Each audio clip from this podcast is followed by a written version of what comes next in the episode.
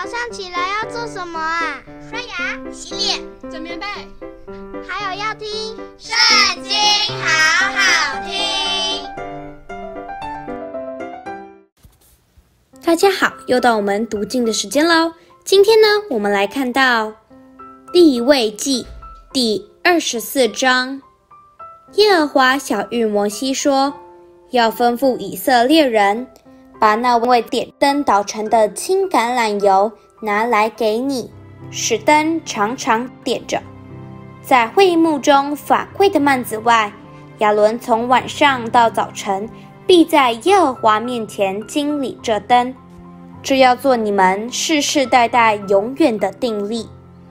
他要在耶和华面前常收拾金金灯台上的灯。你要取细面，烤成十二个饼。每饼用面依法十分之二，要把饼摆列两行，每行六个，在耶和华面前金金的桌子上，又要把净乳香放在每行饼上，作为纪念，就是作为火祭献给耶和华。每安息日要常摆在耶和华面前，这为以色列人做永远的约。这饼是要给亚伦和他子孙的，他们要在圣处吃，为永远的定例，因为在献给耶和华的火祭中是至圣的。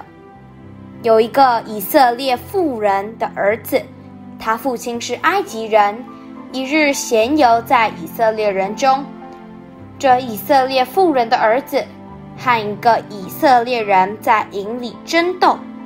这以色列妇人的儿子亵渎了圣名，并且咒诅，就有人把他送到摩西那里。他母亲名叫示罗密，是但支派底伯利的女儿。他们把那人收在监里，要得耶和华所指示的话。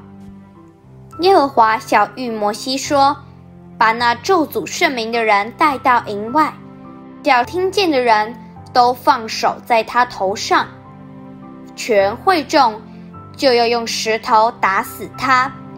你要晓諭以色列人说：凡咒诅神的，必担当他的罪；那亵渎耶和华名的，必被治死。全会众总要用石头打死他。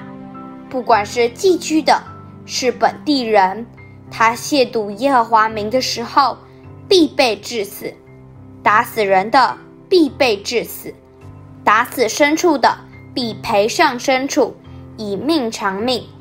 人若使他邻舍的身体有残疾，他怎样行，也要照样向他行，以伤还伤，以眼还眼，以牙还牙。